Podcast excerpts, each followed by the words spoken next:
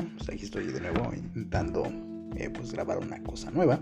Y pues bueno, entre todas las cosas que, leo y que me encuentro por todos lados, me encontré con este eh, artículo de, libro, La comunicación no verbal, de Flora Davis, que me pareció bastante interesante y bueno, creo que es lo que voy a compartir el día de hoy, bueno, en este eh, pues intento de grabación, que sigo trabajando en ello.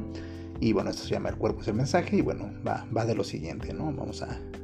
Voy a compartir el artículo de, lo que va y pues bueno, se me hizo interesante.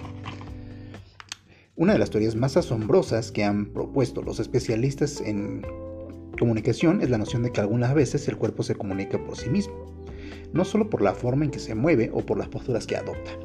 También puede existir un mensaje en el aspecto del cuerpo en sí y en la distribución de los rasgos faciales.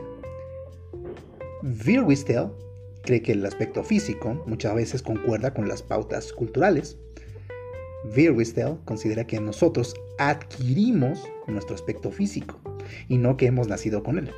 Cuando una criatura es pequeña, sus rasgos suelen ser suaves y poco definidos.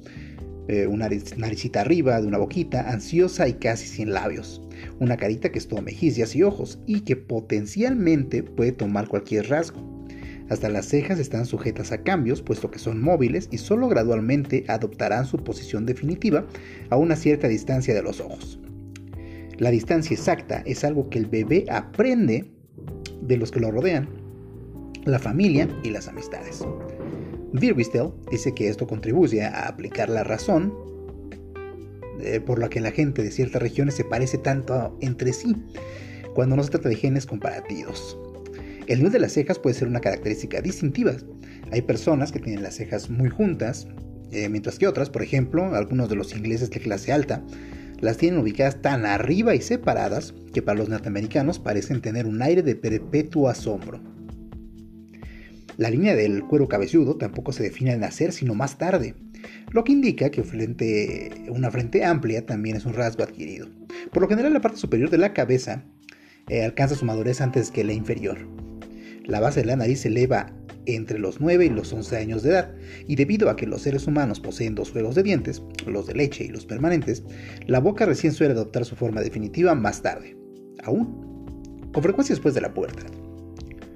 De la misma manera que las personas aprenden a llevar el cuerpo erguido, también aprenden la forma de mantener la boca, y de este detalle depende mucho su aspecto general. A Wistel le agrada indicar que su propio asombro es más bien tradicional, típico de los estados del centro, el labio inferior algo grueso, las arrugas alrededor de los ojos muy marcadas y una mala obstrucción bucal.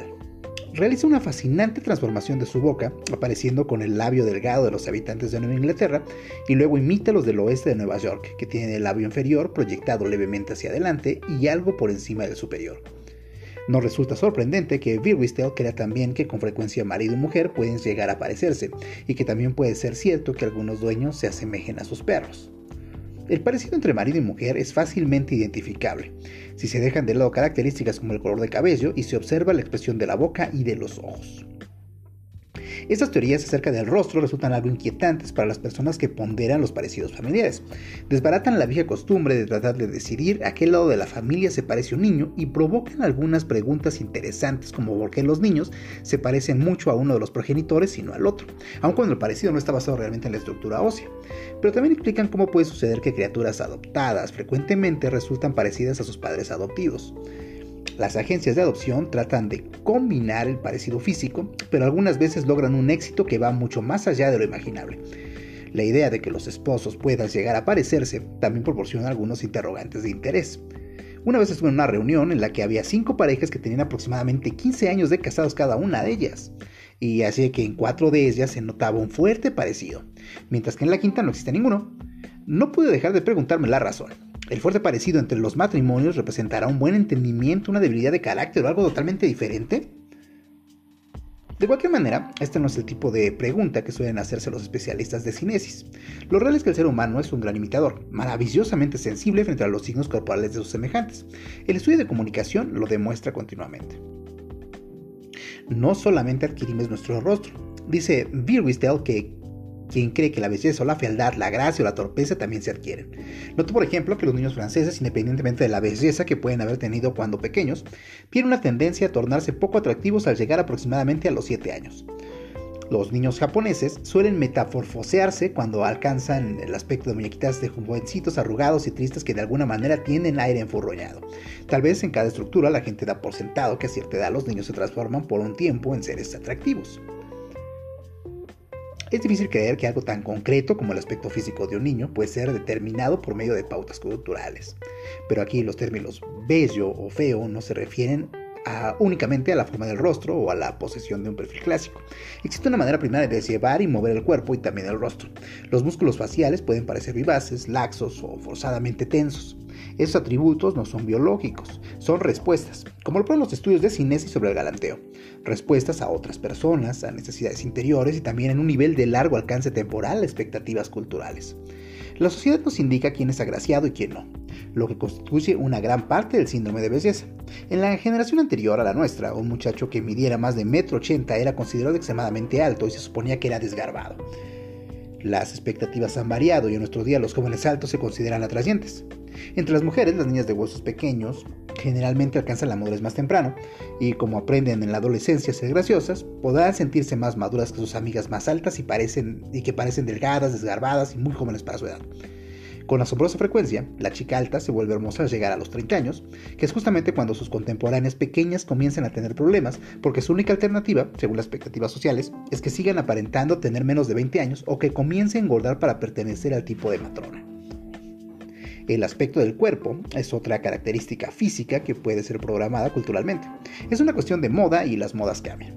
La línea estilizada, que Bill Wistel denomina estilo de las universidades de élite, fue el prototipo en los últimos 25 años de nuestra cultura. Sucedió que la figura femenina, que tenía el estilo del siglo XIX, que hoy consideraríamos gordo, fue reemplazada por el tipo unisex de los años 20, que a su vez fue cambiado por el tipo unisex con el gusto del 60. Para los hombres, la forma del cuerpo en boga en la actualidad es más lineal aún. El aspecto hippie es notablemente similar. Es inclinado hacia adelante, con mucho pelo, pero tiene la misma extrema linealidad, explica Birwistel. Tiene todo el aspecto de un niño de 9 años y hace todas las cosas que su madre le dice que no hiciera. La ropa sucia, el encorvarse, la cara, los rasgos caídos y la sonrisa limpia y decente. No es en realidad una mezcla de hombre y mujer, sino que tiene el aspecto de la, prepubertad. Parece decir, estamos en la etapa previa a la que realmente importa, en lugar de decir que las diferencias sexuales no cuentan. Por supuesto, estoy exagerando, debo hacerlo. Esos son chicos que se preocupan por las cosas o que se rebelan, pero están uniformados y pagan este uniforme con un grado de conformismo mayor que el que desprecian en las generaciones de sus predecesores. predecesores. Los rostros que adquirimos y la manera de llevar nuestros cuerpos no solamente tienen el sello de nuestra cultura, sino al mismo tiempo poseen también nuestro propio sello. Es una de las formas que tenemos para indicar a la sociedad si merecemos o no aprobación. El chico atractivo y vivaz tendrá más atención y oportunidad que otro que no lo está pero no todos quieren sobresalir y triunfar, porque generalmente esto entraña nuevas responsabilidades que atemorizan a mucha gente. Al no ser tan atractivas, algunas personas procuran eludir determinadas responsabilidades. También pueden castigarse a sí mismas, a sus padres o a sus cónyuges. La obesidad, por ejemplo, puede ser un autocastigo, puede representar en forma de una forma de aislarle, de, de aislarse de los requerimientos sexuales, y algunas personas se sienten más seguras y dominantes cuando tienen mayor tamaño. El mensaje que se transmite por el aspecto personal no solo es el que se refiere a las personas en sí, sino también a lo que ella expresa. Un acalorado discurso político pronunciado por un hombre de mirada apagada, de rostro de lados caídos y de posición corporal incorrecta no resulta atractivo. El orador nos indica con su aspecto que no tenemos necesidad de prestarle atención, ya que nada interesante tiene que decir. Algunos observadores políticos afirman que el famoso debate televisivo entre Kennedy y Nixon en el año de 1960 el contraste entre la obvia vitalidad de Kennedy y el cansancio de Nixon, sumado a su habitual poca expresividad, fue más definitorio que todas las palabras que dijeron. Los estudios de Birwistel sobre la belleza o la fealdad, su aseveración acerca de que adquirimos nuestro aspecto constituye un nuevo enfoque sobre la apariencia personal. La belleza toma otro cariz si aceptamos el hecho de que nuestro aspecto irradia un mensaje. Este mensaje puede estar dictado en parte por la sociedad, pero no puede descartarse, como muchos creen, como una cuestión de herencia o de suerte. Y pues bueno, me pareció interesante constatar esta situación, que bueno, al final, en todas las situaciones, en todo lo que pasa, en todo lo que acontece, en todo nuestro entorno, en todas las vivencias y todo lo que tenemos, pues de una u otra manera, pues nuestra expresión y nuestra manera de comportarnos y de mostrarnos y todo eso tiene influencia directa con nuestro físico. Es bastante interesante porque, pues bueno, recae en esta situación de que el lenguaje corporal tiene una gran capacidad para poder expresar todo lo que queremos decir y todo lo que pensamos y todo lo que sentimos, en fin. Y pues es un fiel reflejo de lo que está ocurriendo entre nosotros. Y en ese sentido, pues realmente el físico, pues también es una parte de ello. Y pues bueno, será todo por hoy. y pues bueno, ya, fin.